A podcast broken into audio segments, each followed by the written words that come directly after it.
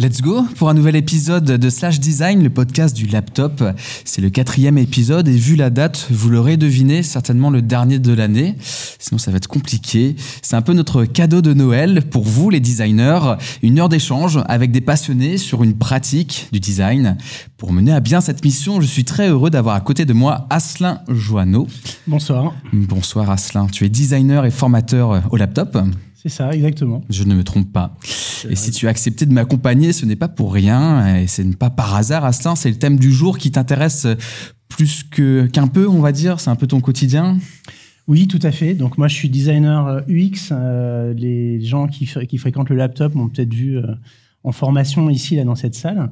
Et donc, euh, depuis quelques temps, effectivement, je, je m'oriente vers l'innovation et surtout la prospective par le design. Et donc, de design fiction. Design fiction, tu as lancé le terme, mais c'est évidemment euh, le mot que vous allez entendre l'expression le, plus euh, pendant la, prochaine heure. Il est temps euh, d'entendre les douze voix de nos invités que je vous présente. Bonjour Léa Lipera. Oui, bonjour Ambroise. T'as vu, hein, je mets le nom de famille et tout, c'est très formel. c'est nickel. Voilà, tu es designer au sein de Design Friction. Et à côté de toi, tu as Ivan Pecic. Bonsoir tout le monde. Bonsoir, Ivan. Tu es analyste politique euh, au sein de l'agence Vraiment Vraiment. Deux fois, vraiment. on ferme ce moment de présentation et on attaque dans le dur.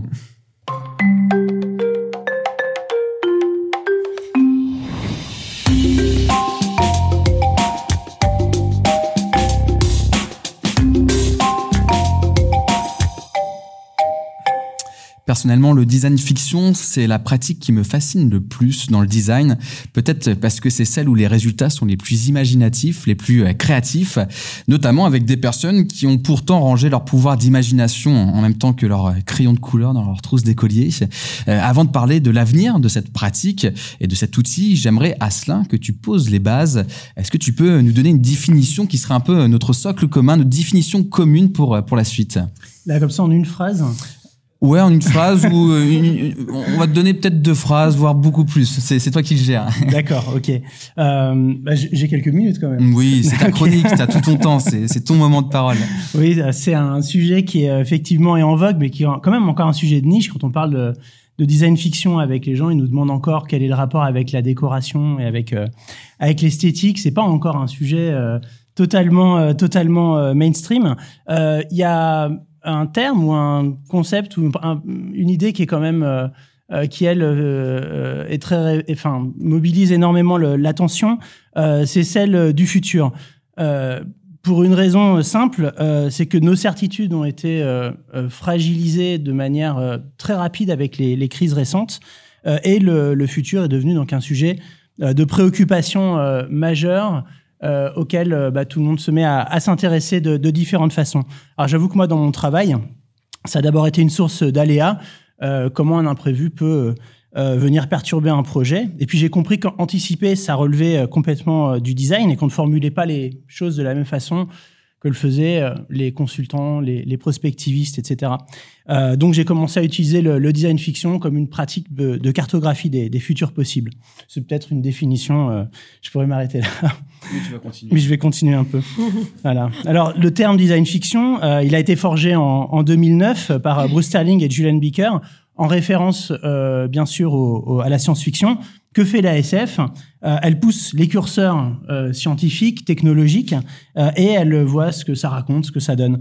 Donc par exemple, que se passerait-il si une bête monstrueuse émergeait des fonds marins pour perturber l'ordre mécanique de la société, ou si une communauté humaine dotée d'un puissant outil de prédiction décidait d'organiser son propre effondrement par anticipation. Je pense que tout le monde a la, référence. Il y, a, quelques points pour les gens qui vont deviner. Euh, le design fiction, c'est une nébuleuse euh, d'ancêtres en provenance de la futurologie, du design critique, du design spéculatif, et ça couvre en, en fait plusieurs formes de pratiques. Il n'y a pas une méthode figée, on pourrait dire c'est plutôt une indiscipline du, du design. Euh, en revanche, elle a un lieu commun. Euh, comment mobiliser nos imaginaires euh, pour transformer nos représentations de l'avenir? Le prospectiviste Gaston Berger disait que demain est moins à découvrir qu'à inventer. Euh, et en tentant euh, de donner une forme euh, au futur possible, les designers saisissent une chance d'en favoriser les versions euh, préférables, souhaitables. Je vais donner quelques exemples pour, ou quelques références pour que, ça, pour que ça prenne un peu corps. En 2003, les Yes Men publient une fausse édition du New York Times où ils annoncent la fin de la guerre en Irak. Euh, leur prototype ou leur provotype euh, vient enrichir un débat sur, un, sur le sujet de la guerre qu'on avait déclenché sans savoir exactement comment on allait euh, y mettre fin. On voit ici que le design fiction ne fait pas que parler du futur, mais qu'il le met aussi à l'épreuve. Euh, il peut aussi servir euh, de, à passer au révélateur les chemins enfouis dans nos cultures. L'Audio to Plant, autre exemple, est un étrange prototype de dents connectées créé par James Sauger en 2001.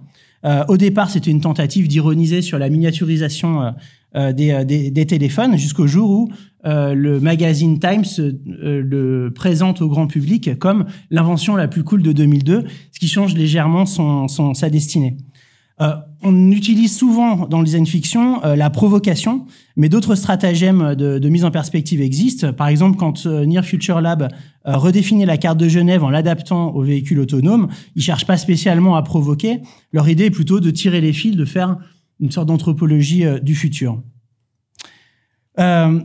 L'avenir, donc c'est un sujet euh, équivoque euh, qui convient d'explorer avec curiosité aussi en essayant de pas tomber euh, dans un certain nombre de pièges, celui du techno-optimisme qui donne à penser qu'une solution technique existe pour tous les problèmes qui peuvent se présenter à nous et qui fabrique aussi indirectement des, des aléas moraux pour ne pas agir, et celui du dystopisme avec avec des guillemets, je crois pas que le, le terme existe, hein, qui nous pousse à nous délecter des problèmes plutôt que de chercher à agir sur eux ou de les comprendre. Alors c'est en substance euh, ce point de vue critique et autocritique euh, que j'ai retenu de mes échanges avec nos deux invités de, ce soir, donc euh, Léa Lipera et euh, Ivan euh, Pejcic, je l'ai bien dit, voilà, que je vais maintenant donc vous présenter. Donc Léa a d'abord fait des, des, études de commerce et travaillé dans le, le monde de l'entreprise avant de rejoindre un master dédié à l'innovation à Strat, euh, un parcours proche de celui d'Ivan finalement, qui était publicitaire dans une euh, première vie et qui a suivi le MS Innovation by Design à l'ENSI. Euh, tous deux cherchaient du sens, tous deux ont décidé de bifurquer et ont bifurqué sur des sujets d'intérêt public, design, design de, de l'action publique. dans le monde accéléré des startups où elle a œuvré, Léa a eu parfois le sentiment que se poser des questions, surtout critiques, constituait une perte de temps. Euh, c'est ce que c'est ce que tu, que tu m'as rencontré. Euh, un temps qu'elle a décidé de prendre durant son année de reprise d'études où elle travaille notamment sur le design de l'inutile et où elle rencontre aussi le design fiction. En 2017, elle rejoint le collectif Design Friction. Euh, je me trompe pas, c'est ça? C'est ça. Les projets auxquels elle a participé avec eux, vous en connaissez sans doute un certain nombre, euh, comme Protopolicy, euh, Disobedience ou euh, qui sont des, des, des, projets qui ont, qui ont souvent été euh, cités, qui sont des cas qui sont souvent cités. Design Friction on convoque l'étrange, le, le, dérangement, ouvre des zones grises qui deviennent, par appropriation, des espaces de discussion destinés à, à survivre à l'intervention du designer. Pour Ivan, le déclic euh, a pris la forme d'une fresque du climat qu'il a mis devant les conséquences de notre mode de vie et l'urgence d'agir. Euh, le design fiction, ça a d'abord été pour lui un sujet euh, d'étude à l'ENSI, avant de passer aux travaux pratiques en rejoignant vraiment, vraiment l'agence vraiment, vraiment en 2021. Donc pour lui, c'était un outil d'exploration. C'est un outil d'exploration euh, dans une démarche de conception des dispositifs euh, publics, euh, il révèle, qui révèle comment les gens perçoivent les situations et s'y impliquent. Donc c'est plutôt un levier pour comprendre euh, et éclairer la décision. Et Ivan d'ailleurs s'intéresse plutôt aux actions ordinaires et aux faits du quotidien euh, plutôt qu'à la vallée de l'étrange. Euh, chez vraiment vraiment, il semble que le design fiction ce soit plutôt un outil de prospective dont on se sert sans forcément le mettre en avant en tant que tel. C'est deux parcours, deux approches. Euh, et voilà, il est temps pour moi euh, de leur laisser la parole. Ça fait quoi alors d'entendre parler de, de soi euh, à la troisième personne, tout en étant sur avec, avec des lumières, un plateau, c'est agréable? Bah, moi j'ai l'impression qu'Asselin a tout dit. Donc, on va... Donc, on arrête là? On arrête là? Voilà. ah, Non, ça serait trop dommage. On, on, a envie de vous entendre et moi en tout cas j'ai plein plein de questions. Je nous remets un petit jingle pour plaisir et justement on attaque la première partie de, de ce podcast. On n'est pas les VRP du design fiction, euh, loin de là, et on va vous le prouver, parce qu'on a décidé de faire une première partie qui gratine, peut-être plutôt le design fiction. On va regarder le côté sombre de la phase du design fiction, en tout cas les parties négatives. Euh, non pas que ça soit un mauvais outil, mais peut-être que quand on l'utilise d'une certaine manière, ça ne fonctionne pas. Euh, c'est une drôle de manière de, commencer, mais on va le faire comme ça. Euh, il faut se rappeler déjà que comme tout outil qui, qui attire, une pratique qui attire, eh bien son usage peut être détourné et donner des résultats Euh, D'abord, Léa, pourquoi cet outil déjà attire autant les entreprises, les collectivités, les, associations, on va dire le, commanditaire? Qu'est-ce qui fait qu'ils ont envie de faire du design fiction? Là où sur d'autres pratiques du design, peut-être il y a moins cette spontanéité ou cette attirance qui, est là? Euh, bah, C'est peut-être lié aux crises là qu'on qu traverse en ce moment depuis quelques années. Euh, certainement que bon avec avec la pandémie qu'on a qu'on a qu'on a vécu les confinements on s'est rendu compte que euh, le futur pouvait être plus ou moins euh, un choc et qu'il fallait euh, un peu anticiper ces chocs pour mieux s'y préparer. Certainement que ça a dû jouer dans l'argumentaire de se préparer au futur. Imaginer aussi des futurs où on dépasse les crises et on envisage des, possibles plus ou moins souhaitables. Donc, donc en soi, j'aime pas trop dire ça, mais peut-être que la crise a, profité au design fiction en un sens. Tu ressens aussi cela, Ivan, ce momentum un peu de, de, ce Covid, de, ces crises qu'on rencontre, sur lesquelles on a besoin de nouveaux récits en quelque sorte? Ouais, complètement. Après, nous, l'approche la, la, est peut-être différente. On vient moins nous solliciter spécifiquement pour du design fiction. En revanche, je, souscris totalement au constat qu'aujourd'hui, on est dans une ère de l'incertain. Et euh, il y a beaucoup de questions qui se posent et il y a surtout euh, beaucoup d'ouverture à faire, euh, de choses nouvelles à imaginer. Et, euh, et, ces disruptions, il faut les envisager, il faut les questionner. Et c'est en ça que c'est un outil qui est euh, profondément puissant. Et, c'est pour ces raisons-là qu'on qu y, fait, on y fait appel. Il y a cette attirance vous l'expliquez. Maintenant, cette attirance, euh, souvent, elle est liée aussi à des fantasmes. On, imagine que cet outil va faire des choses, soit miraculeuses ou autres. Euh, comment vous les formulerez, euh, ces, ces, fantasmes pour vous? C'est quoi un client qui, qui vient vers vous? Qu'est-ce qu'il a comme idéal quand il va faire du design fiction? Qui est peut-être des fois surestimé, Léa? Bah oui, après, en général, s'ils ont vu un peu les projets qu'on a l'habitude de faire, ils, viennent parfois, en tout cas souvent en connaissance de cause. Après voilà, on va on va en parler, mais il y a aussi des, des choses qu'il faut, enfin il faut faire attention à certaines choses quand on se lance dans du design fiction. Et là, on, justement, on trouvait ça intéressant de parler de ça, un peu comme une un niveau méta du design fiction qui encourage aussi à prendre du recul, à faire son autocritique. Et donc là, d'essayer d'aller voir euh, dans les, comme tu le disais Ambroise, les dark side qui pourrait y avoir, les angles morts, ces zones grises qu'on aime bien explorer justement par le design fiction, et de faire ça pour la pratique elle-même et imaginer, bah voilà, qu'est-ce qui pourrait mal se passer suivant qu'on... Un design fiction d'un design fiction. Voilà. Ouais, ça, bien. Commençons par ça en tout cas. Ouais, on, on, peut, on peut le tenter. Et justement, euh, quelle partie obscure toi tu, tu vois, ou en tout cas, quelle partie où, où tu te dis, ouais, là c'est un danger pour une structure parce que euh, peut-être elle, elle a pas cela en, en, mémoire ou elle ne se projette pas assez et euh, elle peut se prendre les pieds dans le tapis. Bah, le premier point, c'est que le design fiction, il euh, n'y a pas de recette magique. En fait, c'est une posture. C'est une posture qui est un peu particulière, puisque contrairement à la posture du designer traditionnel, qui est là pour, euh, pour résoudre un problème, euh, là, on est là pour poser des questions et cadrer des problèmes. Donc cette posture-là, en fait, il faut la vouloir, mais vraiment la vouloir quand on se lance dans un projet, dans, un projet de design fiction. Et euh, faut pas avoir peur de, de se remettre en question. Et voilà, faut, faut être prêt à se faire secouer, euh, soit en tant que structure, soit en tant que innovation qu'on envisage. Ça peut être déstabilisant, ça peut être provoquant. Euh, tu, tu, tu l'as constaté aussi, Ivan, cet aspect euh, où faut, faut, faut avoir une préparation mentale en quelque sorte, ou avoir cette capacité de résilience de dire ok, il y a des conclusions auxquelles je m'attendais pas et maintenant faut que je fasse avec. Oui, oui complètement. Mais probablement comme dans tout euh, projet de qui, qui, a pour but d'opérer un changement dans une structure, il faut se préparer à ça. Mais je serais tenté de dire c'est limite une bonne nouvelle si les gens euh, ont, ont, ce sentiment un peu de d'inconfort, qui, qui, savent qu'il y a quelque chose qui gratte et qu'on vient pour cette raison-là, je pense que le plus gros écueil est celui de un peu de, de l'euphorisme un peu niais, de se dire tiens on va jouer au futur mmh. et puis on va s'imaginer ce que c'est demain. Et, euh, et, en fait, on va se mettre dans une salle, on va gribouiller des post-it, on va s'amuser, puis on va une forme de ouais de de prospective, de, de jeu ludique pour imaginer demain et, et, comme on pourra ouvrir plein de portes, mais sans vraiment les, les questionner. Et, et, donc cet inconfort et cette capacité à questionner, c'est ça qu'il faut plutôt aller chercher, et c'est ça qui doit être à la genèse du, du projet, ouais, plutôt qu'une forme de légèreté. Ouais, on n'est pas là pour euh, pour, s'amuser ou, jouer, en quelque sorte un peu peut-être au, fond, mais en tout cas, les conclusions devront pas être considérées comme quelque chose de futile et qu'on laisse, laisse glisser. Euh, avec euh, vos années d'expérience dans le design fiction, est-ce que vous avez remarqué des territoires d'utilisation où ça fonctionne pas, ou en tout cas le, la probabilité de, de, dysfonctionnement est très élevée, on se dit à coup sûr ça va pas marcher. Alors ça peut être lié à, à des secteurs, ça peut être lié à des types d'organisations, où là vous savez que il euh, y, a, y, a, une petite lumière rouge qui tournoie et il y a des chances que qu'on n'aille pas jusqu'au bout, en tout cas que ça donne pas ce, ce que l'on souhaite. Léa, Ivan, je sais pas qui veut prendre la, la, la parole. Je suis pas sûr qu'il y ait des sujets qu'il faille euh, éviter. Par contre, euh, c'est les objectifs qu'on attend mmh.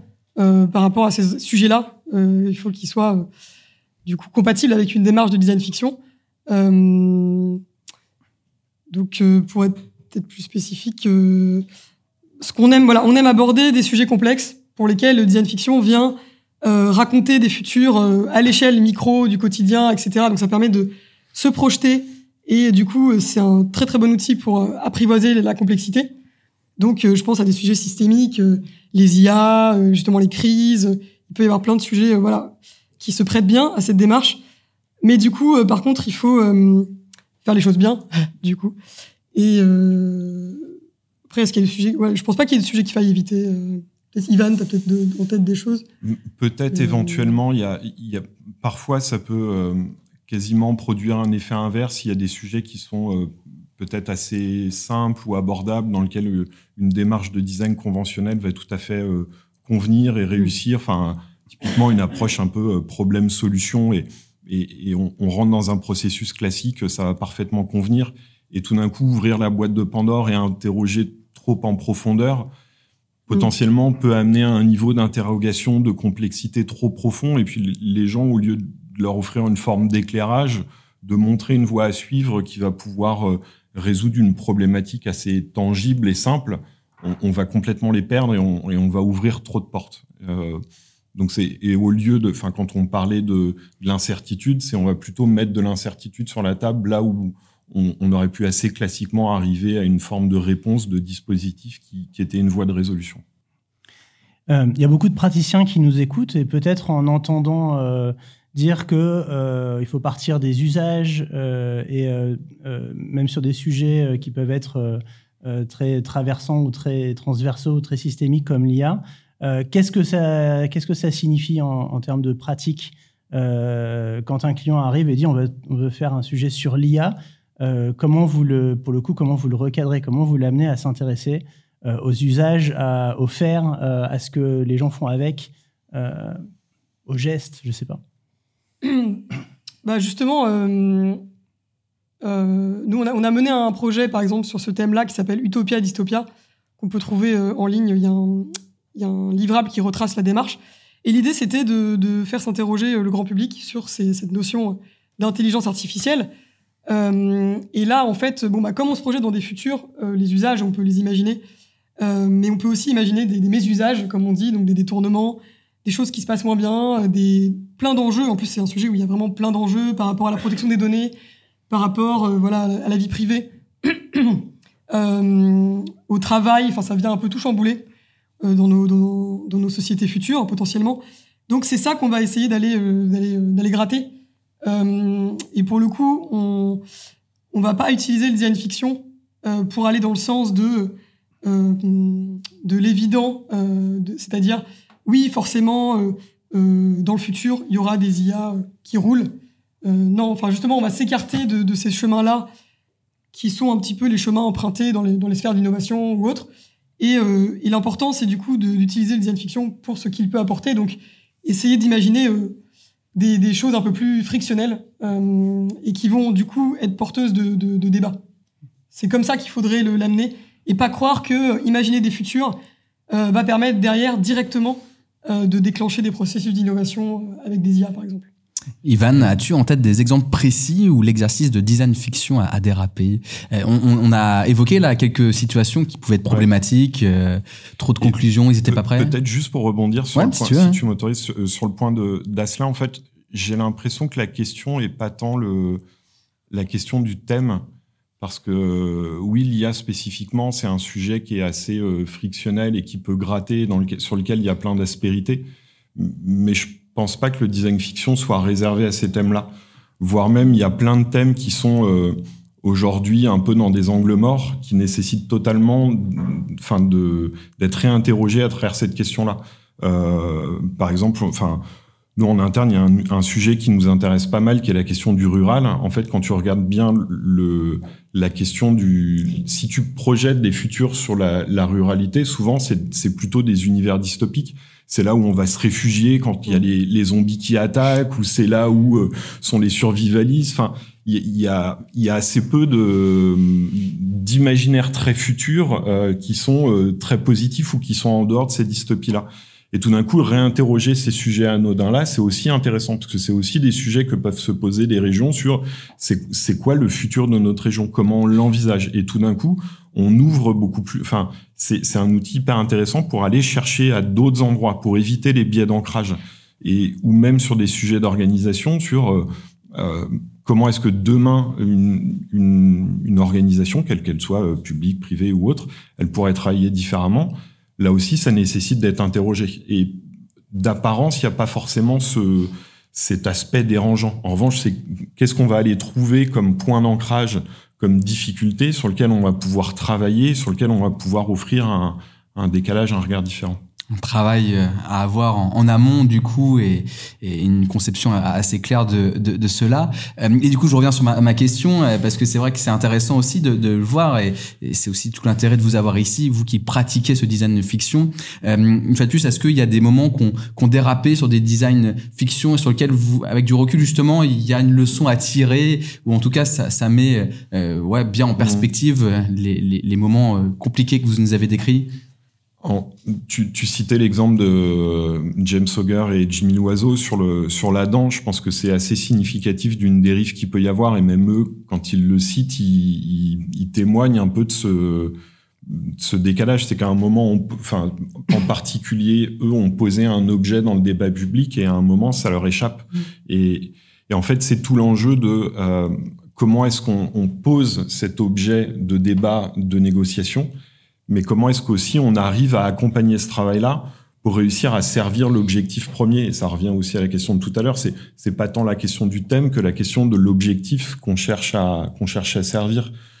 Donc c'est aussi notre travail de pas juste lâcher l'objet, mais de, d'accompagner son développement pour que ça ça, ça porte un, un, objet concret derrière.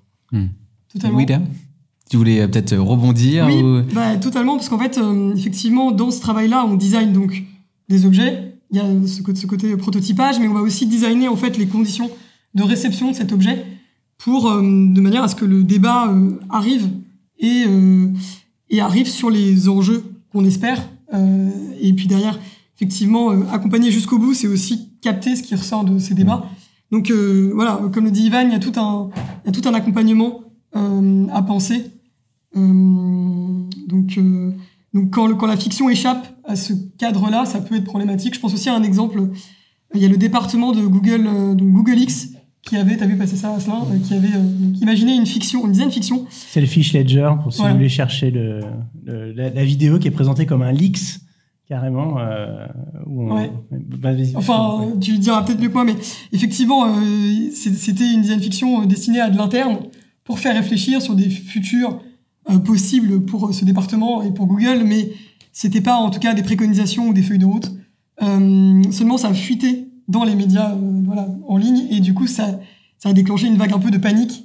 Euh, oh mon dieu, voici les plans cachés de Google pour le futur. Machiavélique. Et c'était assez dystopique. Donc, typiquement, voilà, ça peut être un exemple de, de ratage, hmm. de perte de contrôle. C'est, c'est... vas-y, vas-y. Est-ce que, est-ce qu'on peut pas considérer aussi que ces ratages, des fois, ils produisent des choses imprévues qui sont bénéfiques pour la réflexion collective, parce que même si Google est un peu gêné aux entournures, ça permet de générer un débat démocratique sur la question. et même peut-être pour l'organisation qui se serait peut-être pas aventurée seule euh, volontairement sur ce terrain, sur des terrains problématiques, et qui finalement va le faire parce que euh, le projet lui échappe. En, fait, toute la question, c'est la question du quoi. Enfin, c'est pas tant la question de l'objet ou de ce que ça produit. Si, euh, en l'occurrence, je connais pas ce cas-là, mais si la question était de fédérer l'interne ou de créer un, un changement d'organisation pour aller vers un, futur possible ou pour mettre des... auquel cas ça fonctionne pas forcément. Si c'était s'interroger collectivement en interne sur les règles d'éthique, là ça peut fonctionner parce qu'auquel cas la pression a même été telle qu'elle a été extérieure et, et donc ça impose d'autant plus cette réflexion-là. Est-ce que comme garde-fou, justement, et je pense que c'est ça le prolongement de, ta question, Asselin, c'est qu'il y a une éthique ou une sincérité absolument gardée Ça veut dire, est-ce qu'on a le droit de manipuler euh, un public pour voir justement sa réaction, pour nous, nous servir dans notre design fiction? Là, par exemple, les lecteurs euh, de peut-être des papiers qui sont sortis sur Le Monde ou autres, qui ont découvert ces plans-là de Google, ils ne sont pas au courant que c'est du design fiction, ils ne sont pas au mmh. courant c'est quoi cet exercice, donc eux, ils prennent ça premier degré, euh, pleine balle. Euh, est-ce que, en quelque sorte, ça, on, on peut se le permettre? Parce que ouais, c'est quand même vachement bénéfique, on apprend plein de choses derrière dans la réaction du public, ou est-ce que en quelque sorte ça c'est une dérive du design fiction? Ah, c'est une bonne question. c'est une bonne question. Euh, vous êtes les juges du design fiction, c'est vous qui fixez les règles, ah, tout puissant. du tout, du tout. Ah, on se pose souvent la question en fait, euh, est-ce qu'il faut révéler ou pas le caractère fictionnel des travaux du projet? Euh, Nous, on, grosso modo, on le fait quand même à un moment. Donc même quand on, on, le dit pas tout de suite, au bout d'un moment, on révèle le caractère fictionnel. Euh, ça peut être tentant parce que voilà, on se dit qu'on aura des réactions plus plus vraies si les, gens, les personnes, le public croient que c'est réel. Euh, pas forcément parce que finalement, parfois, on met un bandeau qui signale que c'est une fiction et pour autant, ce qu'on appelle la suspension d'incrédulité, enfin la, la, la, la, foi, enfin le côté euh, l'immersion fonctionne. Il n'y a pas besoin de même en le signalant, les, on arrive à se projeter comme quand on regarde un film. On sait que c'est de la fiction. Parfois, on, on a vraiment même encore plus simple, une, une, petite histoire euh, d'enfant, de, des trois petits cochons et du loup. Euh, même à notre âge, je pense, si on a un narrateur qui nous dit avec le ton et avec, on a envie de le croire et on se laisse encore happer par, par cette histoire. Donc, je, je, vois bien ce que, ce que tu veux dire. Je, je vais vous demander de travailler un, un, peu, quasiment de faire une petite euh, ressource pour les designers qui nous écoutent, une sorte de check, checklist, une sorte de, de liste à, à checker euh, où on, on aurait toutes les conditions sine qua non pour que on réussisse un design fiction. ça veut dire que avant de commencer la limite, il faudrait cocher chacune des cases pour être sûr. On, retrouverait quoi à l'intérieur de, cette liste? C'est dans, le euh, bouquin Beyond Speculative, il y a, euh, je crois que c'est Tobias Revel de, de, mémoire qui, qui, dit un truc qui est assez cadrant, qui marche bien. Après, on peut compléter, étayer autour, mais et, et qui, pour le coup, qui est pas spécifique au design fiction, qui est de l'ordre un peu de tout projet, mais je trouve que c'est bien un moment de rappeler les essentiels. C'est pourquoi on veut faire ça? Pour qui, auprès de qui et pour produire quel effet. Et en fait, je pense que avoir constamment en tête ces règles-là qui paraissent être du bon sens, et quand je vous dis ça, vous vous dites, ah, bah super, je me suis déplacé dans le froid sous la pluie pour entendre ça. Ouais, mais à un moment, c'est se rappeler les fondamentaux et justement pour éviter les dérives ou pour éviter de partir sur un thème plutôt que sur un sur un dessin. Euh, en fait, c'est essentiel et je pense que c'est le premier des garde-fous et le premier à mettre tout en haut de la liste. Et bien souvent, parfois, on peut se laisser entraîner dans des projets à oublier un peu les fondamentaux. Donc, je mettrais ça peut-être en haut de la liste. Si tu veux mettre d'autres choses en dessous sur la liste, on peut la, la compléter. Euh, mais bah, je pensais au temps aussi. Il faut avoir du temps euh, parce que c'est du temps long. Donc, on va un processus de, de design fiction. Euh, il n'y a pas de temps euh, réglementaire, mais grosso modo, quand même, c'est des projets de plusieurs mois. On prend le temps de digérer de la matière prospective, après de créer des scénarios, ensuite de les mettre en, en prototype prototype même, donc prototype provoquant. Ensuite, il y a le temps, la discussion, etc. Donc il y a plein, plein euh, quand même de potentielles étapes. Hein. Il n'y a pas de recette euh, calée, mais c'est pas deux ateliers de deux heures et euh, on se tape dans la main, c'est terminé. Hmm. C'est ça, donc en, grosso modo, enfin voilà, je pense que le point central, c'est quand même de se donner le temps de la réflexion et de la prise de recul, puisque c'est un des objectifs, euh, et de pas avoir ça comme effectivement juste un atelier euh, un peu ludique et marrant quoi. Bien, nous voilà prévenus. autour de ces, une fois qu'on a posé ces, fondamentaux, il y a un autre point qui est euh, quel est le biais d'ancrage qu'on souhaite faire tomber, quel est celui qui est le caillou dans la chaussure auquel on souhaite euh, on souhaite s'attaquer? Et une fois qu'on travaille celui-ci, c'est donc il y a un biais d'ancrage, comment est-ce qu'on va aller travailler autour? Comment est-ce qu'on va aller euh, l'interroger, le questionner? Et Une fois qu'on le détermine, comment on va aller étirer autour? Imaginer ses conséquences. Euh, donc là, on va un peu radicaliser les scénarios. Souvent dans, dans le design, il y a on, on, parle parfois pour trouver des insights de, des cinq pourquoi. Euh, donc on s'interroge cinq fois sur euh, pourquoi ci, pourquoi ça, pourquoi ça, et ça nous permet de rentrer en profondeur et d'avoir un insight assez éclairant. De la même façon, on peut quasiment faire les, les cinq, une série de cinq et si. Et si, euh, si on passait outre ce, ce biais d'ancrage là, qu'est-ce qui se passerait? Et si Et si? Et on pousse et ça nous aide à, à radicaliser des chemins. J'en sais rien. Si, euh, si demain on se disait, euh, tiens, dans, dans Paris, en fait, on applique réellement les trams noires, qu'est-ce que ça veut dire? Comment on vit cette réalité là Donc il y a ça. Une fois qu'on a ça, Comment est-ce qu'on va rendre ce scénario habitable? Comment on va créer Donc tu parlais des prototypes, des prototypes, ces prototypes provoquants. Comment est-ce qu'on va, enfin, on va concevoir des éléments qui vont rendre ça habitable dans l'esprit des gens, qui vont les faire réagir, sur lequel ils vont pouvoir se dire ok, si je suis dans cette nouvelle réalité là, je m'y projette tout de suite, je perçois cette réalité-là et je vais la vivre. Donc, ce, le but de ce prototype, c'est oui de faire réagir, mais en se sentant habité de ce, mmh. habiter ce scénario-là ce que tu dis, Ivan, me fait penser aussi que une des bonnes pratiques, c'est euh, du coup de, de, faire imaginer euh, ces futurs-là avec des personnes qui ont des profils potentiellement différents. Euh, pour rejoindre donc ce que disait Asselin sur le, futur est moins à découvrir qu'à inventer.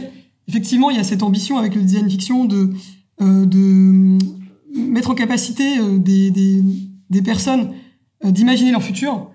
Donc bah, l'idée, c'est de vraiment convier autour de la table euh, différentes euh, personnes avec différents profils euh, pour pouvoir imaginer donc des imaginer ensemble et pas forcément ça veut pas dire être d'accord mais ça veut dire inclure tout le monde dans, dans le processus ouais. vision pour le futur. On, commence à aller vers les bonnes pratiques, donc un peu vers la seconde partie. Ça montre qu'on va y aller tout doucement. Euh, tu me disais dans l'oreille à, l'instant, Asselin, que tu aurais bien mis une, petite définition euh, rapide. Oui, euh, tu as utilisé de nombreuses fois le, le terme biais d'ancrage. Est-ce que tu peux nous donner une petite définition euh, pour nous novices? 20 secondes. 20 secondes, waouh.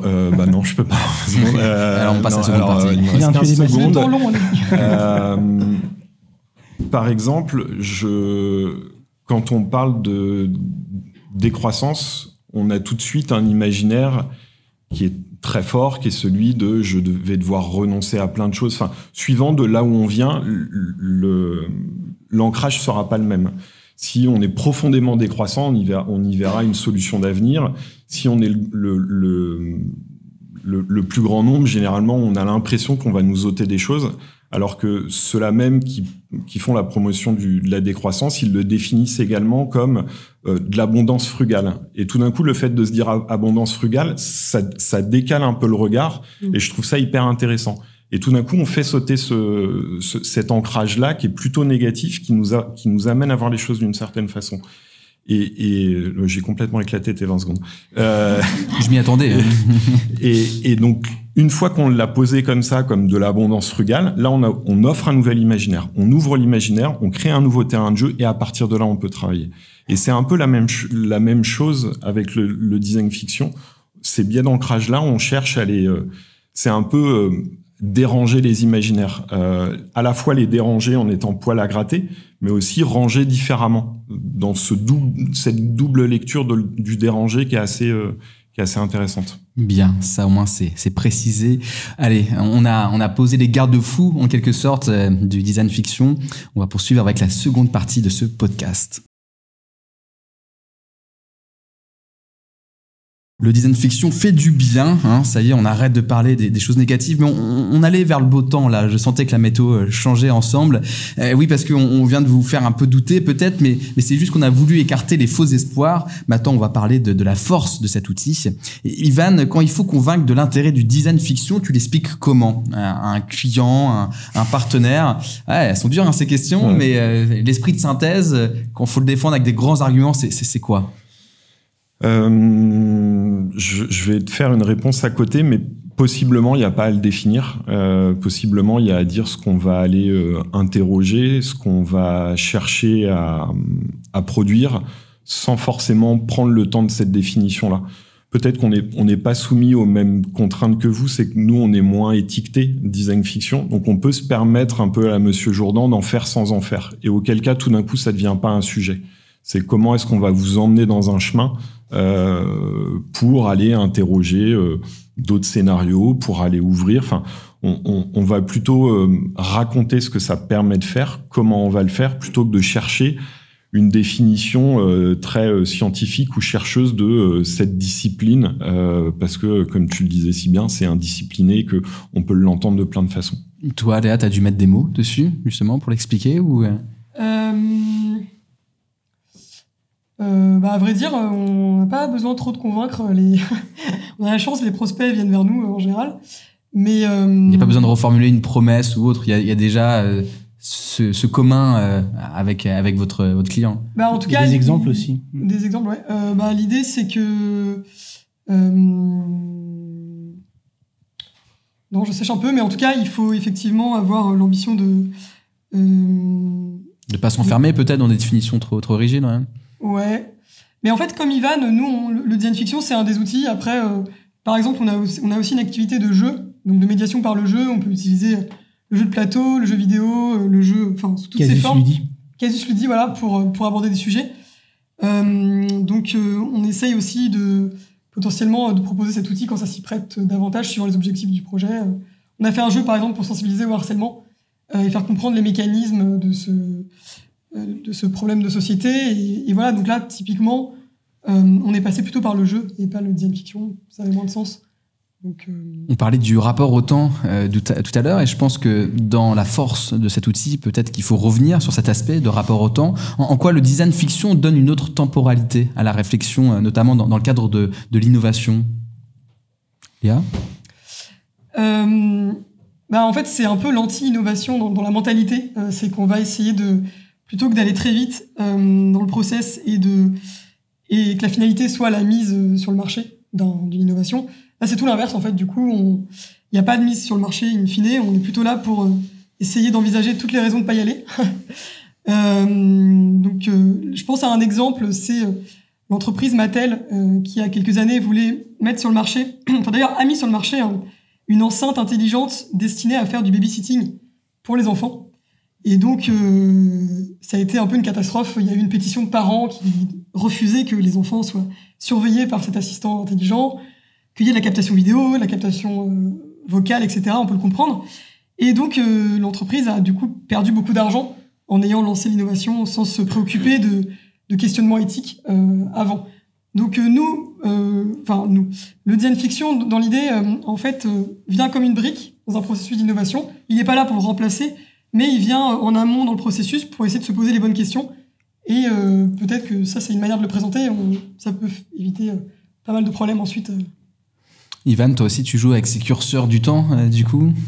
Ouais, en, en, fait, c'est effectivement sur des, des projets. Enfin, j'en reviens au point de tout à l'heure sur euh, quand ne pas en faire. C'est effectivement si c'est sur euh, un, un, un, projet euh, relativement classique, euh, pas besoin. En revanche, si c'est sur des projets plutôt stratégiques qui s'inscrivent euh, plutôt dans une vision un peu plus lointaine, effectivement, ça vaut le coup de perdre le temps d'en gagner en s'interrogeant, en allant euh, en profondeur, interroger certaines choses, ouvrir des nouvelles voies, donc de, de trouver en allant se perdre. Euh, donc oui, ça vaut le coup. Et après, euh, dans ta question, il y a même limite une deuxième question qui est quelle est la temporalité dans laquelle on doit inscrire ces scénarios fictionnels? En fait, souvent on le fait dans le futur, mais aussi on peut très bien le faire dans des, enfin, dans des réalités alternatives. Euh, tu, tu, parlais des, des Yes Men tout, tout à l'heure. En fait, ils, ils sont pas euh, fixés dans un grand futur. En fait, ils ont juste imaginé. En fait, ok, on a aujourd'hui on a arrêté la guerre. Euh, et en fait, c'est aussi euh, euh, pas juste d'autres futurs, c'est aussi d'autres réalités actuelles qu'on peut aussi aller euh, aller interroger. Il y a aussi un pas de côté qui est intéressant avec le design fiction, c'est l'autocritique. Euh, Est-ce qu'on peut se dire que c'est même le meilleur outil pour réussir à un peu sincèrement, on va dire, se critiquer en enlevant tous les ouais les, prédispositions à, se flatter ou à ne pas vouloir voir euh, le côté négatif de quelque chose qu'on est en train de faire? Léa? Bah oui, en tout cas, je sais pas si c'est le meilleur outil, mais c'est un bon outil pour ça. Euh, après, l'enjeu, c'est d'accepter du coup ce qu'on se prend comme retour de nos propres angles morts et biais et points faibles. Euh, voilà. Il y a peut-être une petite idée déjà dans, dans, ceux qui font du design fiction de, de pressentir euh, là où ça va piquer en quelque sorte? Euh, bah, en tout cas, nous, on fait ça pour nous-mêmes, pour notre structure. On, on essaye, enfin, on a ce qu'on appelle l'éthique réflexive, c'est qu'on prend notre propre activité et on voit comment les choses pourraient mal se passer, comment on pourrait faire plus de mal que de bien. on anticipe ça pour ne pas le faire. Euh, donc, euh, hmm. on s'y ouais, attache. Ivan, l'autocritique, euh, tu, tu, tu, la vois apparaître dans, dans quasiment chacun des, des, cas où tu utilises du design fiction. Il y a toujours. Euh, quand, quand, tu dis autocritique, c'est à quel niveau tu, tu l'entends? Je l'entends par euh, le fait d'avoir la capacité de voir, en effet, sur un projet ou sur soi-même, qu'est-ce qui peut dériver ou qu'est-ce qui peut être négatif alors qu'on ne pensait pas que ça, ça existe. Hmm. C'est vrai que l'avantage d'avoir recours à ces approches, c'est euh, en, fait on s'autorise à, suspendre le jugement classique ou les jeux de rôle classiques. C'est aussi une des grandes vertus, c'est que euh, enfin on, l'expérimente tous au, quotidien dans les projets. Il y a aussi des jeux sociaux, il y a aussi des, des jeux un peu euh, de pouvoir ou de, de statut où il faut réussir certaines choses ou certains accomplissements et tout d'un coup le fait de se mettre d'un pas de côté et c'est là tout le travail de quel est l'environnement, quel est le scénario qu'on pose où on va s'autoriser à mettre ce costume au vestiaire et justement à suspendre le, le regard, enfin à, à, suspendre les, les, postures pour justement aller interroger assez librement les choses. Euh, ça c'est assez important de bien poser ce cadre-là pour s'autoriser à faire ça. Euh, comment Ambroise posait la question euh, de l'autocritique. Euh, depuis tout à l'heure, on parle beaucoup du rapport que vous avez avec vos clients. On, a tous des clients, on travaille pour eux, ils nous rémunèrent. à quel, mais on a parlé aussi de, des Yes Men, on a parlé de pratiques de Hawks. à quel moment il peut être utile et bénéfique de prendre à témoin des gens qui ne sont pas nos clients, qui ne sont pas les gens pour qui on travaille, mais qui, qui sont partie prenante de, de ces futurs que, qu'on manipule quand on est euh, dans un contexte alors d'action publique, ça paraît évident, mmh. mais peut-être aussi euh, dans des contextes d'entreprises privées ou d'organisations, disons, qui ont, moins l'habitude de, d'ouvrir, euh, d'ouvrir grand les fenêtres et les portes. c'est, ce que tu disais tout à l'heure, c'est en fait, il faut élargir le sujet, il faut appeler d'autres acteurs. Et, encore une fois, en amont, quand on se pose bien les questions de qu'est-ce qu'on cherche à explorer, tu poses une cartographie euh, d'acteurs et puis tu vois qui pourraient être les, les personnes qui sont généralement pas euh, qui sont généralement pas consultées mais qui ont un regard à donner euh, pour venir enrichir le débat ou aussi pour des acteurs des, des expertises connexes par exemple sur euh, à l'agence, euh, on, a euh, fait un cas pour aider une mission euh, sur l'exploration lunaire. Et en fait, très souvent, les scientifiques, ils ont leur approche à eux. la question, c'est comment envoyer des, navettes dans l'espace, comment installer une mission, enfin une, base spatiale. Ok, très bien, c'est un peu leur cœur de métier. Pour autant, il y a tout ce qui se passe en dehors qui est pas forcément toujours conçu et qui est tout aussi important c'est tout le, tout le à côté qui va permettre à cette réalisation-là d'advenir. En fait, pour ça, tu dois interroger d'autres gens qui sont à côté et puis tu dois aussi les aider à imaginer ce qui est un peu dans leur angle mort. Et c'est vraiment tout l'enjeu du, du design fiction, c'est de voir ces angles morts et d'aller les interroger. Donc là-dessus, tu t'appuies sur des gens qui vont réussir à mettre en lumière ces angles morts-là. Donc en l'occurrence, on a pris euh, des artistes, par exemple, euh, pour aller euh, retranscrire d'une certaine façon ces, ces choses-là.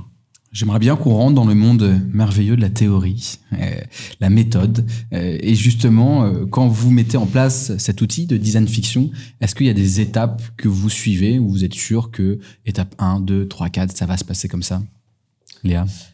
Peut-être juste pour, rebondir aussi sur les parties prenantes à inclure, je pensais au, au fait d'aller d'aller inclure des personnes qui peuvent apporter un regard historique, ou des anthropologues ou d'autres euh, on parle du futur, mais c'est aussi bien de vérifier qu'il n'y a pas eu déjà dans le passé, euh, que la fiction n'était pas un passé qui, qui, qui, est déjà, qui est déjà vécu, ou euh, que c'est pas un présent en fait de d'autres pays du monde. Euh, et donc de prendre conscience que souvent on a des biais et qu'on a un point de vue occidental mais d'aller s'intéresser à d'autres cultures, à d'autres temporalités justement, et, et, un peu débusquer ça avant de, euh, bah de proposer un scénario qui parlerait d'un futur euh, inédit alors que finalement ça a été déjà vu ou, ou que c'est déjà une réalité ailleurs. Donc restons pas dans la pièce, quoi. Sortons, allons euh, voir ailleurs, euh, documenter. Voir bah, ça peut être cool d'aller de, de, mm. jeter un coup d'œil sur ce qui se fait déjà ou ce mm. qui a déjà existé. Et la ressource, ma question. les, ressources, ça, veut dire vraiment dans, dans l'ordre, est-ce que vous avez une méthode que vous suivez euh, qui, qui, qui, permet pour vous de, de, de suivre euh, cette méthode et donc de donner des résultats escomptés? Il y a des étapes qui reviennent quand même euh, un peu. Hein. C'est sûr que l'étape de documentation, d'acculturation sur le sujet, euh, de d'échange avec du coup le client pour bien comprendre à quels sont les objectifs, les enjeux, le sujet, etc. Euh, ensuite, euh, il y a forcément une étape de, de, scénarisation, donc de mise en fiction littéraire, euh, d'imaginer voilà, ces futurs de la manière qu'on veut. Hein. Il n'y a pas de a pas de page minimum à, à, écrire, mais simplement il va falloir imaginer un moment ces futurs. Et après, il y a l'étape de design aussi, euh, sachant qu'on peut faire ou non de la co-construction de ces étapes-là, donc on peut décider de faire des temps d'atelier par exemple, pour plutôt qu'imaginer, faire imaginer collectivement ces, ces futurs-là. Euh, après, il y a d'autres étapes, hein, comme, comme on, le disait avec Ivan, donc de, de, de, de, mise en confrontation des productions avec un public, euh, de captation du débat, etc. Et puis après, ça peut même aller encore plus loin vers des, des expérimentations, euh, des consultations, etc. Ivan, tu vois d'autres étapes ou en, en fait, je, quand, tu dis le, le on peut, je, je, retiendrai presque surtout le on peut. Euh, on dit souvent qu'il n'y a pas de méthode design, euh, mais en fait, il y a travailler avec méthode. Et je, vu que c'est du design, ça s'applique totalement aussi. Euh, et une fois qu'on dit ça, je, enfin que je dis ça, je fais un peu une réponse de Normand qui vous aide pas trop, mais je pense qu'il faut se sentir assez libre de le faire à sa sauce. Je pense qu'on tous ceux qui le pratiquent le font très différemment. Il y a vraiment, euh, on parlait de chapelle tout à l'heure. Certains ont des chapelles, d'autres ont, ont des, des, pratiques plus souples. Euh, mais mais ce qui compte en revanche, c'est effectivement le le faire avec méthode sur certains fondamentaux qu'on a déjà évoqués, hein, mais c'est vraiment euh, vraiment servir, euh, enfin cadrer le l'enjeu, pourquoi on fait ça et, à quel dessin. Euh, ensuite, quels, sont les éléments d'ancrage? De nouveau, je reviens là-dessus qu'on souhaite aller interroger, provoquer quelles sont les, les, réalités, les tangibles sur lesquels on va pouvoir euh, s'appuyer pour rendre ça habitable, comment on va les tendre, comment on va les tendre. Donc, par exemple, d'aller interroger des signaux faibles, d'aller interroger de l'histoire, d'aller interroger des spécialistes comme un travail de designer, mais qu'on va aller pousser, sur lequel on va aller faire des sauts, euh, des sauts conceptuels à un moment de formaliser. Et encore une fois, formaliser, euh, enfin, je pense qu'en termes de formalisation, le design est suffisamment large. Peut, ça peut être euh, de l'image, ça peut être du son, enfin, ça peut être à, à plein de titres différents ou de l'objet, enfin, peu importe. Et en revanche, à un moment, c'est effectivement comment est-ce qu'on on retranscrit ça. Il, su, il, suffit pas juste de, mm. de jeter une controverse en, en pâture, mais à un moment qu'on arrive à la, à la faire euh, euh, ressortir comme des grandes problématiques, des grandes orientations par rapport à la question de base qui nous a été posée. Alors vous avez décrit plusieurs étapes, plusieurs moments. Est-ce que vous avez un moment vous préféré dans peut-être ça dépend de chaque atelier que vous allez faire en fonction de chaque client, mais peut-être que vous avez quand même un, un petit moment euh, euh que, que vous, ouais, où il y a une affection plus plus particulière, Léa? Euh, moi personnellement, c'est le temps de des premières pistes de de scénario. C'est le temps du décalage entre eux donc. Euh, euh, les éléments de prospective, les signaux faibles, les tendances, etc. Et on rentre dans la fiction, on imagine les premières pistes, mmh. comme on dit, de spéculation. Je dirais que pour moi, c'est le plus fun, euh, c'est d'imaginer ça. Et toi, Ivan? Pareil, c'est la phase créative, donc euh, enfin, je pense que c'est assez évident euh, quand on aime concevoir que cette partie-là est, est, assez chouette. Peut-être pour donner de la, de la matière à nos auditeurs, moi, j'ai, enfin, on parlait de d'angle, d'approche de, de chacun. Mais un truc que j'aime bien, c'est un peu essayer de trouver l'élément un peu infraordinaire sur lequel on peut mettre une couche d'extraordinaire. Enfin, j'aime bien ce truc de, de Pérec, l'infraordinaire, qui est euh, En, fait, c'est un, un, bouquin qu'il a écrit et il commence en disant, en fait, il s'énerve après le fait que dans les journaux, il y ait euh, que l'extraordinaire, euh, ce qui fait ce qui fait scandale, ce qui fait sensation, les, les morts du train qui déraille, etc. Mais on s'interroge jamais sur l'infraordinaire, tout ce qui est euh, sous-jacent à notre société, qui est profondément à interroger. Donc, il parle par exemple du cri de du coup de grisou qui va tuer des, des, des mineurs, mais on s'interroge pas sur pourquoi ces mineurs, quelle est la condition de ces, ces gens qui travaillent dans les mines, et, et aller à interroger, euh, en l'occurrence dans l'action publique, quel, quel est l'infraordinaire, quels sont aussi les éléments infraordinaires, et qui peuvent être des vrais euh, sujets où tout d'un coup on c'est facile de les faire rentrer. Par exemple, on rentre sur un outil euh, aussi. là en ce moment, on travaille sur un, quelque chose qui a un agenda. Donc c'est très euh, commun, c'est très quotidien d'aller bosser sur un agenda, mais tout d'un coup on le décale. Et cet agenda, en fait, quand ils le regardent, c'est pas du tout celui de leur semaine type. Euh. Et c'est là où on peut se mettre, on peut se permettre de mettre de l'extraordinaire dedans, qu'on peut aller faire des sauts conceptuels dedans. Et, ça, je trouve ça intéressant, ce, décalage, ce pas de côté à opérer. Quand on prend des, exemples, euh, vous en avez pris quelques-uns, euh, soit qui vous concernent directement, soit qui font un peu office de référence. Je voulais savoir justement qu'est-ce qui peut rendre un design fiction anecdotique qu'on va oublier rapidement, même si on a fait le travail jusqu'au bout, et d'un autre qui va peut-être être euh, célèbre. Euh, je pense notamment à un exemple concret. Euh, moi, celui qui, qui, qui, qui a retenu mon attention, c'est c'est un plan dentaire qui permet par les vibrations osseuses d'entendre. Donc en fait, une dent qui permet d'entendre, notamment pour des personnes sourdes ou autres. Euh, voilà, là, on, dès qu'on regarde un peu de littérature sur le design fiction, on tombe sur un cas, euh, ce cas-là par exemple. Donc qu'est-ce qui fait selon vous justement qu'il y a quelque chose comme ça là qui, se partagent, qui devient viral et d'autres moins. après, la viralité, c'est pas forcément l'objectif. Mais euh, peut-être que ce qui fait que la design fiction s'ancre, encore que c'est pas le but, mais ce serait euh, une design fiction qui, euh, qui a permis à son niveau de faire, de, faire bouger les lignes. Donc, qui a stimulé assez de réflexion de, ou de débat pour que euh, on ait effectivement un impact sur le futur, sur les décisions qui sont prises. Euh, c'est pas très concret. Non, mais est-ce que des fois c'est pas aussi malgré euh, elle, malgré enfin, cette histoire, en tout cas malgré ce, ce, design fiction, ce que je veux dire par là, c'est qu'il y a des romans qui deviennent très célèbres après, parce qu'en fait il y a une vérité qui était à l'intérieur, mais qu'on a découvert que quand ça s'est produit, euh, en 1984 ou, ou autre. Euh, est-ce qu'il n'y a pas cet aspect-là aussi qui est du coup totalement incontrôlable, ou sur lequel on est impuissant? On a l'impression aussi que le sensationnel parfois euh, prend le pas sur, le, sur la dimension euh, réflexive ou transformative. Euh, c'est le cas. Enfin, ici, c'est amusant pour les gens qui font du design fiction, mm. mais en fait, les gens ne l'ont pas vu comme une design fiction, ils l'ont vu comme une promesse. Et d'un coup, ça, y a... Mais, mais c'est aussi probablement assez significatif d'une certaine part du design critique ou design spéculatif ou qui est quand même très muséal, où on cherche à aller provoquer du débat. Euh, mais j'ai le sentiment dans ces cas-là, c'est souvent presque une démarche artistique, qui est une démarche euh, personnelle, alors que nous, on s'inscrit plutôt dans un travail de commande. Donc, le, ce travail de commande, c'est un, c'est un outil, c'est un levier qui a un, qui a un, objectif spécifique.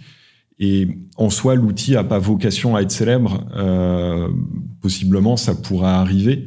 Euh, enfin, il y a, y a, un cas que j'aime bien, qui est celui de euh, Futurama, si je dis pas de bêtises, euh, qui a été fait euh, pour General Motors à l'exposition universelle de 1939, où en fait un designer, euh, Majid Bells, exactement, merci, qui a créé toute une cité utopique. Enfin, aujourd'hui, elle nous semblerait dystopique, mais qui était euh, une cité idéale de demain où euh, c'était le tout automobile, parce que bon, le, la demande venait de General Motors.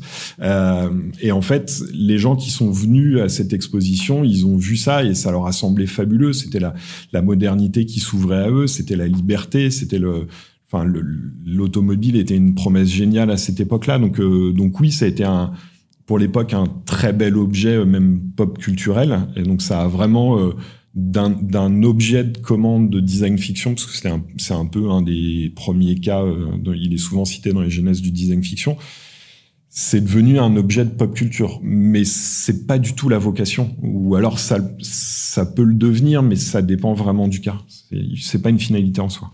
Ouais, c'est pas la, finalité, on l'a bien entendu. On va terminer cette partie peut-être avec euh, une synthèse, parce que vous, en avez cité déjà quelques-uns, un peu la littérature, qu'est-ce qu'on peut lire pour ceux qui voudraient aller plus loin justement sur, euh, eh bien, en quelque sorte, les, les, papas et les mamans du design fiction, se composer des, des grandes bases et qui servent pour chacun. Euh, et puis, pour ceux qui, qui, nous écoutent sur Livestorm ou sur YouTube, on, va faire des petits commentaires sur lesquels il y aura la, ressource pour, pour aller faire peut-être encore, il a encore temps les cadeaux de Noël euh, Alors, euh, on peut faire un ping-pong. Allez. Il y a La panne des imaginaires de Nicolas Nova, euh, qui, qui, du coup aborde voilà l'intérêt du design fiction pour réouvrir les futurs, les, les imaginaires. Si on en veut un qui soit assez actionnable, je trouve que ce qu'a fait Making Tomorrow a le but d'être assez assez didactique et assez euh, praticable. Donc celui-ci est assez, euh, assez intéressant si on ne veut pas être dans trop de théorie, mais plutôt de, de l'applicatif. Euh, il y a aussi bon, un peu la Bible du design critique. c'est le livre spéculative Everything de Dune et qui sont mhm. un peu. Donc, on va pas rentrer dans le détail, mais une branche plus anglo-saxonne mhm. du design fiction, mais qui est très intéressant aussi. je, je, rebondis sur euh, le, leurs héritiers, euh, sur, euh, je, je l'ai vaguement évoqué, Beyond Spéculative, qui est aussi assez intéressant, euh, qui est un peu à la jonction des deux, qui est à la fois très théorique et qui en même temps donne certaines, certaines clés. C'est un livre, c'est un ouvrage collectif d'articles. Ouais. Avec Auger, un Sinas, etc. Exactement. On continue ou 4 c'est déjà pas mal? Déjà avoir le temps de les lire, c'est là. Et enfin, il y en a un qui est en ligne en forme de PDF, ça peut être sympa. C'est euh, un livre de Julian Blicker, euh, si je me trompe pas, qui fait partie du Near Future Laboratory. Donc, euh, un studio qui fait du Nicolas Nova. voilà, d'ailleurs, qui travaille avec Nicolas Nova aussi. et qui doit s'appeler Design Fiction Science. Science Fiction. voilà, c'est un titre assez long, mais en tapant des mots-clés comme ça, Design Fiction. Science Fact Fiction, on doit tomber sur ce PDF qui fait lien entre science-fiction et design. C'est intéressant. Ok, ben voilà, on a, on a pris note et ça permet euh, d'aller beaucoup plus loin que ce que cette heure ensemble nous, nous permet de faire. On attaque la dernière partie ensemble, c'est parti? Nous en avons parlé tout à l'heure, le design fiction peut emmener euh, très loin et même perturber par ses conclusions. Se pose alors la question de ce que l'on fait des résultats d'un design fiction. Euh, si c'est pour faire quelques slides qu'on archive sur un disque dur, bon, c'est un peu euh, décevant, ça ne vaut pas vraiment la peine. Léa, comment prépares-tu tes clients aux conclusions à venir d'un design fiction? On a déjà un peu parlé, mais peut-être s'il fallait synthétiser, c'est quoi le discours que tu leur tiens en disant, bah voilà, il faut s'attendre à accueillir ces résultats ainsi? euh, alors en fait, c'est prévu depuis le début, dès qu'on conçoit la méthode, euh, donc qui souvent est sur mesure pour le projet. En fonction des objectifs, on sait déjà quel livrable on aura en fait pour le projet. en général, on, on a euh, des choses qui ressortent de cette démarche plutôt orientées euh, soit euh, soit action, soit plutôt décision. ou alors, enfin, j'ai en tête en fait, voilà, on peut, on peut classifier un peu comme ça, soit plutôt d'aller essaimer des questions, euh, soit euh, d'aller plutôt vers des pistes de solutions après. Hein. Donc euh, voilà, en fait, suivant le projet, ça peut être des de la matière issue de débats, etc., ou des intentions de vote. Ça peut être des expérimentations à mettre en place, par exemple dans une ville. ça peut être un livrable qui retrace toute la démarche et la matière qui, qui est ressortie. voilà, ça peut être pas mal de choses en fonction de ce qu'on en attend. J'ai déjà la réponse à la question que je posais. Je te la pose euh, quand même, Ivan, euh, parce que je, je m'en doute, mais j'ai besoin qu'on en parle. Euh, Est-ce que euh, on peut euh, mettre des limites aux conclusions qu'on va obtenir? Que le client vienne en disant attention, moi je ne veux pas qu'on aille jouer sur ces sujets-là. C'est trop sensible, ça amène des tensions. Donc peut-être que vous allez arriver sur ces conclusions, mais moi je veux pas y toucher. Ça, ça arrive. C'est tentant. C'est tentant. Euh, intuitivement, si, si c'est posé comme ça sur la table, j'ai envie d'aller gratter, d'aller voir pourquoi. c'est, enfin, encore une fois, c'est dur de répondre à ça de façon euh, théorique. Enfin, ça, ça, dépend vraiment du cas de la question. Mais s'il y a un tel tabou qui est posé sur la table, possiblement la problématique, euh, il fait écho à la problématique. Et après, toute l'intelligence de projet va être de comment est-ce qu'on arrive à aborder ce point-là sans l'aborder sans l'aborder et c'est là où j'en viens aux éléments un peu infraordinaires c'est c'est quel est le cheval de Troie qu'on va trouver, qui est acceptable politiquement, euh, pour aller euh, poser les bonnes questions, pour aller gratter, pour aller ouvrir. Euh, et puis après, il y, a une autre voie aussi possiblement qui est parfois le, design critique est, perçu comme plutôt sur des Black Mirror, sur des dystopies. Il n'y a, pas que ces scénarios noirs ou scénarios gris. On peut aussi aller l'aborder de façon un peu positive mais quand on va aller l'interroger derrière, les questions qu'on va aller poser en animation ou, à travers nos, enfin, les objets, tout d'un coup vont, aider à révéler ces éléments plus problématiques. Je sais pas si je réponds assez concrètement. Oui, oui, Et en fait, dans le prolongement, la question qui se pose, c'est est-ce qu'on peut faire un design fiction sans que ce soit provoquant euh, Est-ce qu'on peut éviter euh, d'appuyer là où ça fait mal, en, en quelque sorte Et est-ce que c'est encore un intérêt si on évite de faire cela? Il y a peut-être, oui. bah oui, ça peut, ça peut provoquer au sens euh, choquer ou marquer, etc. Mais ça peut provoquer une ouverture des imaginaires, et auquel cas, c'est pas la dimension provoque qu'on va retenir, mais ça ouvre quand même tout un, une nouvelle perception, une nouvelle vision qui est tout aussi intéressante. Je, pense à un travail euh, que peut-être vous avez déjà vu euh, d'une artiste qui s'appelle Cathy Patterson, euh, elle a fait une, euh, elle a demandé à des auteurs d'écrire une centaine de, de, romans, de fiction. Elle les a enfermés dans une bibliothèque pour 100 ans et euh, autour il y a une forêt qui pousse et de ce, ces arbres on va faire les, le papier qui servira à éditer le, les livres. Il n'y a pas vraiment de provocation ici. Pour autant on est totalement dans une fiction. On pourrait dire du coup c'est peut-être le temps le facteur le facteur compensatoire de, de la provocation. Quand on n'a pas le temps on provoque. Sinon, on fait mm. autrement. Mm. Mais est-ce que c'est pas plutôt une œuvre artistique? Enfin... Elle est présentée. Euh, elle est présentée. Euh, en fait, c'est vrai que le design fiction, il y a un lien de parenté avec l'art. Hein. Mm. Ça provoque. Euh, oui, ça, ça, cette réflexion-là. mais disons que ça suffirait pas pour, pour, une design fiction. Il est, il est, documenté dans Designing for Different Futures, donc on peut le, citer mm-hmm. ici. mais, mais, par rapport à ce que tu dis, c'est si c'est forcément provoquant. Après, il y, a plusieurs natures de provocation. Euh, mais en tout cas, il faut que ça aille provoquer un, un, questionnement à minima, et à partir de là, il faut que ça provoque quelque chose. Alors, oui, si ça provoque rien, il y a consensus en fait. S'il y a consensus, il n'y a pas besoin de fiction. Hmm. Ça prouvera ça, limite, hmm. on est tous d'accord, mais hmm. ça, ça fait un peu flop. Si, sinon, c'est juste une forme de mise en œuvre d'un signal faible qui, qui, est plutôt dans l'air du temps et qui va advenir quoi qu'il arrive.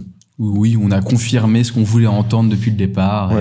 C'est un peu tiède, quoi. Ça vous arrive de, de vous sentir euh, en situation de devoir confirmer ce que, ce que le, votre interlocuteur a envie de vous faire dire est-ce que vous faites mal votre travail, en, d'autres mots bah, Non, mais est-ce que c'est mal faire son travail que de confirmer euh... Pas forcément. Ouais, c'est ça. C'est à un moment, faut aussi être humble et, et, les, les, gens pour qui on bosse, ils ont quand même une expertise, ils sont dans le cœur du sujet, etc. Et, et, limite, ça peut être sain de se dire, euh, enfin voilà, moi j'ai cette conviction là, j'ai besoin de la malmener ou de lui offrir, enfin de voir des contrepoints pour voir si elle est pertinente non, elle est pertinente, ok, super, feu. Enfin, c'est une information à prendre aussi. Ouais, c'est. Euh, J'aimerais bien qu'on s'intéresse au format concret qu'on va donner à ces provocations, à ces conclusions, euh, parce que pour être partagé, pour être consommé peut-être dans le temps aussi, pour pouvoir revenir dessus, faut bien lui donner une, forme. Est-ce qu'on peut en lister quelques-unes formes qui existent, euh, soit avec des exemples, soit même rapidement? De, de, forme de design fiction euh, Non, de, de, de, forme de conclusion. Euh, on parlait ah. de, de, filmer des débats, on parlait peut-être d'affiches, de, visuels. enfin, de livrables, quoi. De ah, par exemple, euh, là, on a, nous, on a travaillé sur un projet pour la ville de Paris qui s'intéresse au futur du, autour du sujet du déclin de la biodiversité. Donc là, typiquement, l'idée du projet, c'est d'avoir de la concertation citoyenne sur le sujet, de sensibiliser, d'avoir des idées pour des futurs souhaitables. donc là, vu que l'un des objectifs de la démarche, c'est de continuer la démarche sur plusieurs mois, peut-être des années, avec des ateliers successifs et de, auprès de publics à chaque fois renouvelés. On a pensé une boîte au futur, donc dans laquelle il y a les scénarios, les objets, des outils pour animer les ateliers. Et c'est un peu un kit du coup tout en un pour, pour essaimer la démarche même quand notre, le studio s'est retiré et qu'on a fini, entre guillemets, le processus de construction. Euh, et Alors ça, c'est plutôt pour construire le design fiction. Moi, c'était plutôt dans l'aspect de la conclusion. Justement, bah, on utilise cette... la boîte. la boîte. Ça veut dire qu'on utilise la boîte. Ça nous permet de nous conduire, on va dire, à, à faire cette, cette, ce travail de design fiction. Et dans cette même boîte, on va mettre les conclusions, ce, ce sur quoi on est tombé? Non, en fait, les design fiction, elles sont dedans déjà. Elles sont déjà. D'accord. Ok. Euh, ça, ça a été fait. Ce qu'on poursuit, c'est euh, les, les discussions et la réflexion. Hmm, le débat que ça suscite euh, derrière. Ok. Euh, est-ce qu'il il y a d'autres formes, Ivan, qui, te vient à Ça peut être de l'édition, euh, même s'il y a eu des objets avant, mais l'arrivée, c'est de documenter tout ça pour un peu ancrer, dans les deux sens du terme, le, les conclusions et les interrogations qui, qui, qui, ont émergé. Vous allez chercher les compétences dans ces cas-là parce que c'est quand même peut-être pas quelque chose euh, que vous avez en, interne, une personne qui va être capable d'écrire un récit de 40, 50, 60 pages? Bah, si, si, je prends le, le cas du, du, sujet sur la Lune, par exemple, c'est un, un, super bel objet d'édition qui a été euh, remis aux parties prenantes.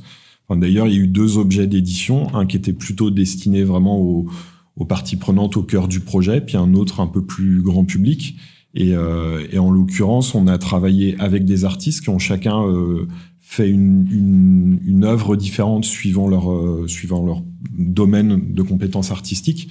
Donc euh, l'un une nouvelle, l'autre une mini BD, l'autre un, une création sonore, enfin qui sont à cinq grands à cinq grandes questions chacune une œuvre. Et puis aussi un travail à un moment de retranscription de ce fruit-là, qui est là plus de l'analyse. Enfin, on a des, on a des graphistes en interne qui aussi euh, savent parfaitement mettre, en page euh, ces éditions, ces conclusions et les valoriser. Ça peut être aussi euh, une forme d'expérience à vivre. Mmh. Donc un faux, un faux pitch de start-up, une fausse entreprise ou un faux stand sur un salon d'innovation pour venir un petit peu apporter un contrepoint en termes de vision, d'innovation, etc. Ça peut être intéressant. Nous, on a fait un travail sur les imaginaires et on a proposé une entreprise fictionnelle qui s'appelait euh, Germaginaire et qui proposait de manipuler euh, les imaginaires dans la tête des gens pour servir euh, des objectifs de consommation, pour convaincre, des objectifs politiques, etc.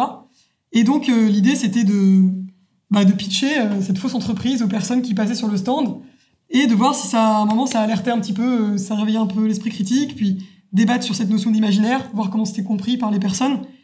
Bon, à la fin, on révélait que c'était une fiction, mais euh, le côté expérientiel, euh, je sais qu'il y a notamment Situation Lab, qui, euh, qui est un studio qui, avec Stuart, Candy, un designer qui s'attache à ce côté expérientiel, donc avec des faux magasins ou des fausses manifestations ou autres, qui peut être aussi intéressant.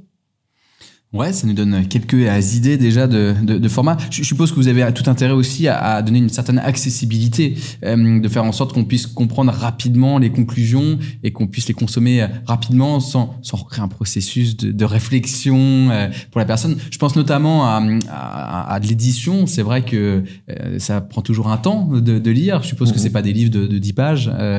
donc, donc ça, je pense aussi, ça peut être une limite. et c'est là où vous avisez en fonction des clients de ce qui comment ça va être utilisé, euh, le, format concret?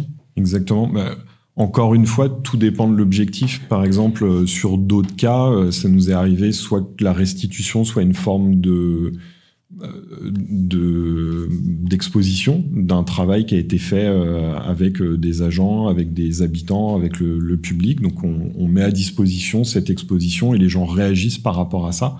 Et derrière, c'est un objet de médiation dont les, les collectivités vont se saisir. Ça peut être des capsules vidéo qui à un moment vont vivre en interne pour aider à, problématiser, à, ouvrir des pistes. Ça peut être ça. Ça nous est aussi arrivé. Donc ça, c'était plus un projet, euh, un projet un peu parallèle de l'agence, mais sur hypothétique politique. On a euh, écrit une lettre de candidature euh, sur un, poste à responsabilité dans l'administration publique pour ouvrir le, les schémas de réflexion des gens qui allaient juger des candidatures, pour, parce qu'on se disait potentiellement ça allait être assez euh, univoque, ça allait être assez orienté. Tout d'un coup, si on offre une candidature très décalée, ça peut, ça peut interroger et ça peut peut-être aider à, à faire des, à conduire à des éclairages, enfin des décisions autres. Bien, j'ai vu les pizzas arriver. mon Dieu, c'est un signal. euh, non, bah de toute façon, on touche à, à, la fin de cette euh, partie. Euh, Jordan, je pense, a, a réuni quelques questions, peut-être? Peut-être dans la salle aussi. Plutôt dans, dans, la salle. Euh, bonjour. merci pour cette intervention. j'ai du mal à imaginer encore la typologie des clients qui viennent vous voir et comment ils viennent vous voir. Est-ce que ils ont déjà euh, voilà une idée du design fiction ou est-ce que comment on les emmène vraiment euh, dans le concret quoi mm-hmm. comment comment ça peut se bah, je, je, par exemple, euh, pour donner un exemple concret, donc on, travaille beaucoup avec avec les, collectivités dans le champ public, par exemple. et il y a un projet donc le, qui, qui, consistait en à la mise en place d'une rue connectée à Nantes, du coup, parce que on est, localisé à Nantes. Et euh, avant de mettre en place cette rue connectée, il y avait l'envie de faire de la concertation citoyenne pour euh, imaginer bah, comment on la met en place, quel capteur on met dedans, euh, comment ça se présente, etc. Et puis débusquer du coup un petit peu les questionnements éthiques. et à un moment dans, cette démarche-là, on a utilisé design fiction pour venir crash tester la charte de la rue connectée qui avait été imaginée collectivement par un panel de citoyens.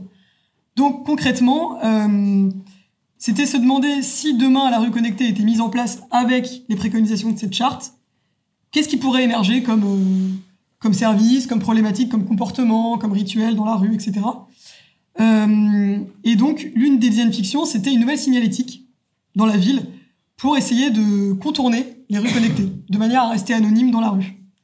donc là, en fait, et suite à, à ces travaux-là, il y a eu une, finalement des retouches, une mise à jour de la charte initialement euh, imaginée pour avoir une version qui avait été en fait un petit peu crash testée. Euh, on appelle ça du future proofing parfois, donc mise à l'épreuve des futurs pour euh, être pour être voilà qui a été repensé par rapport à ce qui pourrait bien se passer, mal se passer.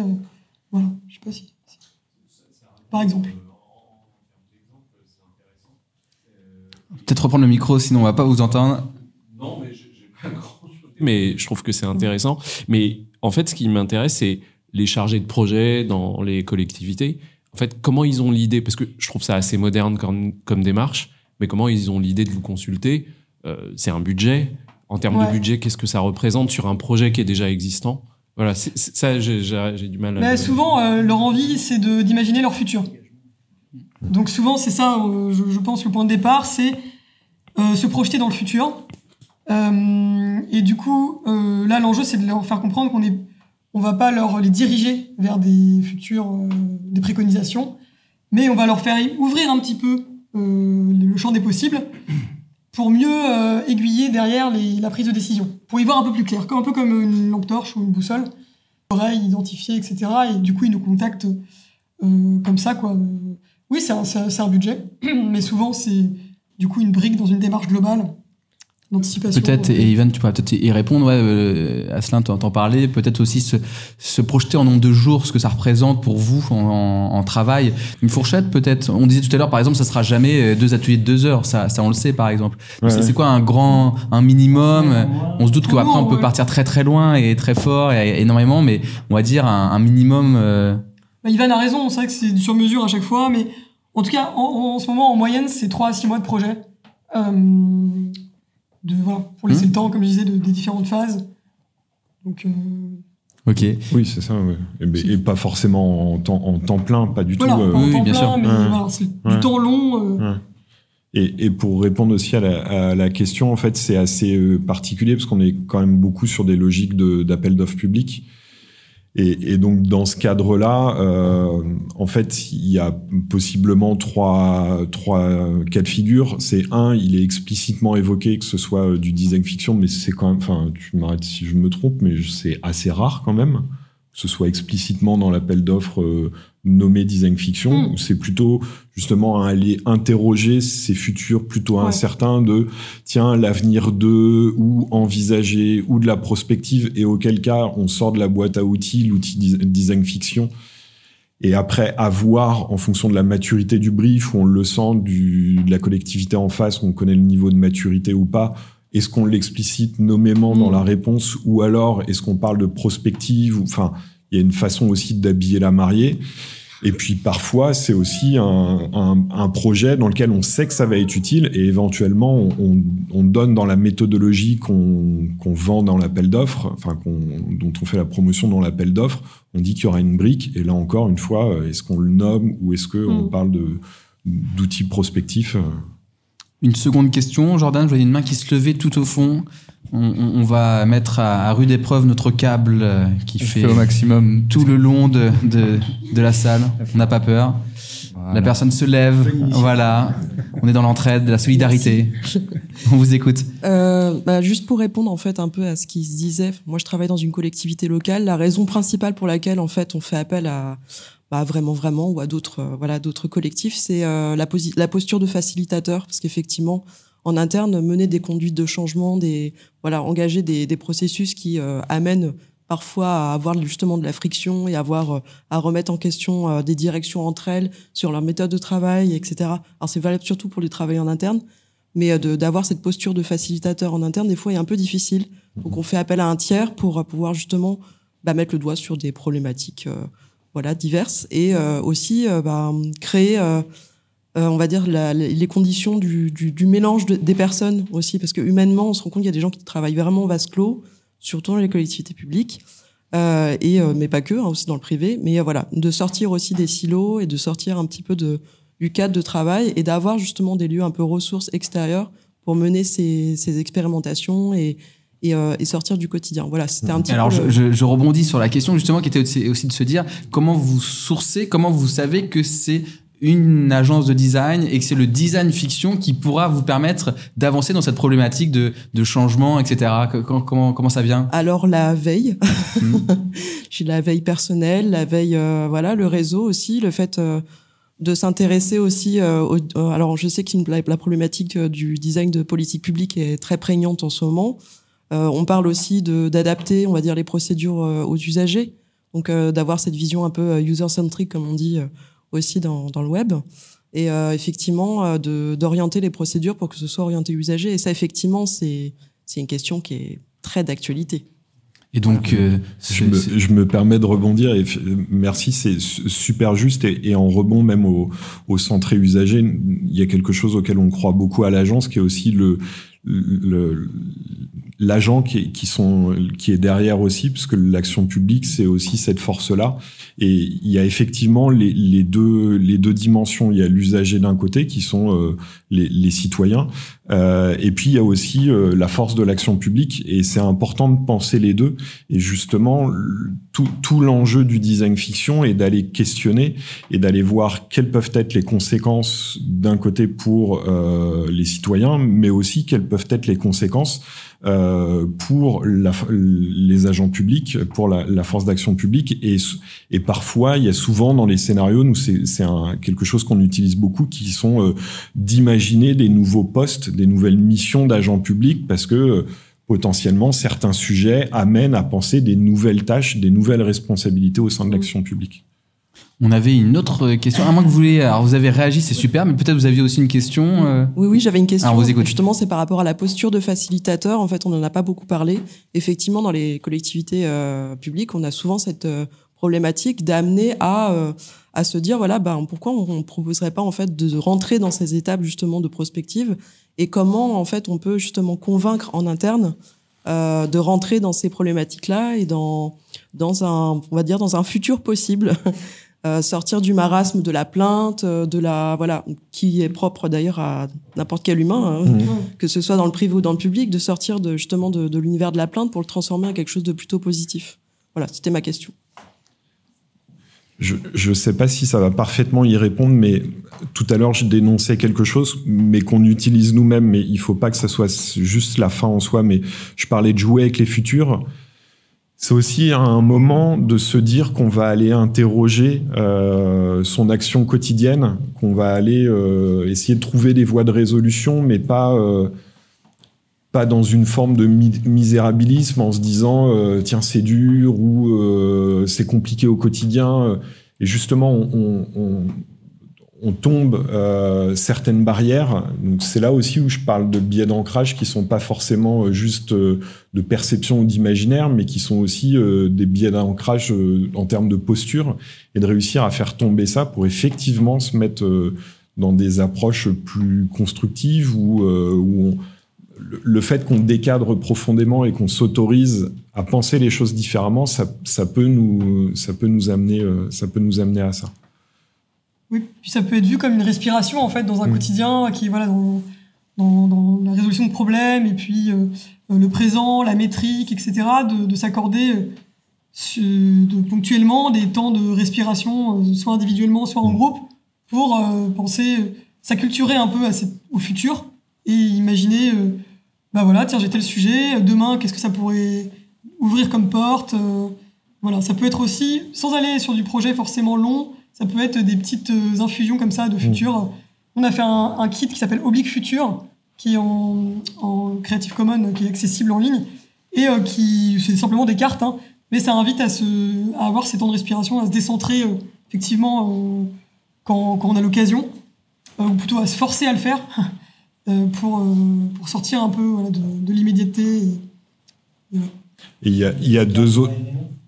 Exactement, ouais, c'est inspiré de, ouais, de ça. Et il y, y, a deux autres éléments aussi hyper importants dans ce que vous avez dit. C'est d'une part d'avoir un complice, comme vous le dites, vous êtes ouvert à ça, sensible à ça, vous êtes en veille proactive là-dessus et, et, vous êtes le cheval de Troie au sein de l'organisation pour permettre ça. Et à un moment, c'est la licence d'opérer.